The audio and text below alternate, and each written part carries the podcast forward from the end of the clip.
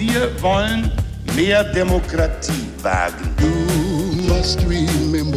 Scheitert der Euro, scheitert Europa. Der Stichtag. Die Chronik der ARD. 2. November 1942. Heute vor 80 Jahren wurde die amerikanische Soziologin und Sexualwissenschaftlerin Cher Hyde geboren. Dirk Böhling. Skandal. Mehr ist dazu nicht zu sagen. Die Männer der 1970er Jahre waren ja schon einiges gewohnt, aber dass Frauen nun deutlich öfter masturbieren und deutlich mehr außereheliche Kontakte haben sollen als sie, und dass Frauen eigentlich auch gar keine Männer brauchen, um sexuelle Lust zu empfinden, das ist dann doch zu viel. Die Urheberin dieser Thesen ist die Sexualforscherin und Feministin Cher Hyde, die in ihrem gleichnamigen Report auf 500 Seiten vor allem den weiblichen Orgasmus thematisiert.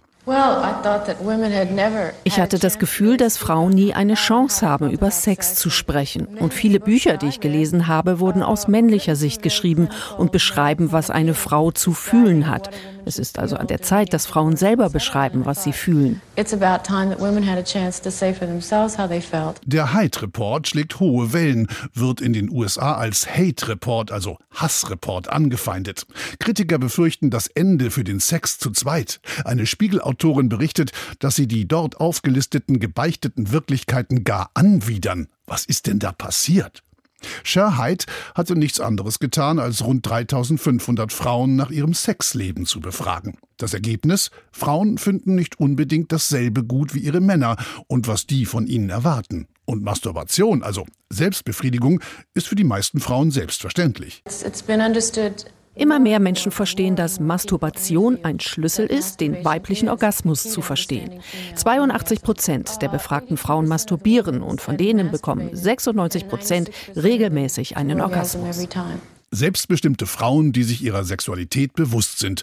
Man könnte meinen, das sei in den freizügigen 70er Jahren etwas ganz Normales. Könnte man. Tatsächlich aber kommt der Bestseller einem Tabubruch in der männerdominierten Gesellschaft gleich und macht seine Verfasserin auf einen Schlag berühmt, die 1981 einen zweiten Report über die männliche Sexualität nachlegt.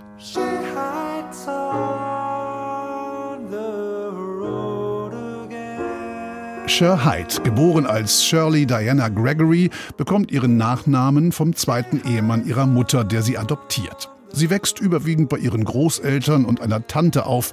Ihr Studium, Geschichte und später Soziologie, finanziert sie sich als Fotomodell.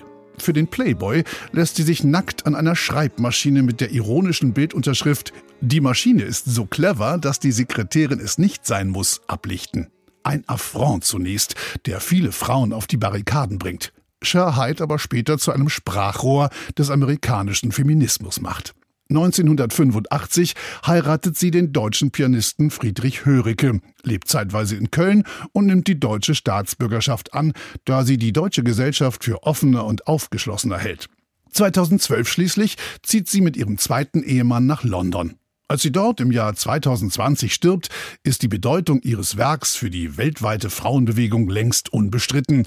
Das bestätigt auch die Kulturwissenschaftlerin Mitu Sanyal wir so breit über weibliche Sexualität, dass wir über weibliche Libido reden, da sind wir immer noch in den Kinderschulen und da hat sie immer noch Pionierleistungen vollbracht und sie hat mit diesem Buch wirklich die Welt verändert. Geboren wurde die Sexualforscherin Cher Hyde, die bis heute als Mutter des weiblichen Orgasmus gilt, am 2. November 1942 in einem kleinen Dorf in Missouri. Heute wäre sie 80. Der Stichtag. Die Chronik von ARD und Deutschlandfunk Kultur. Produziert von Radio Bremen.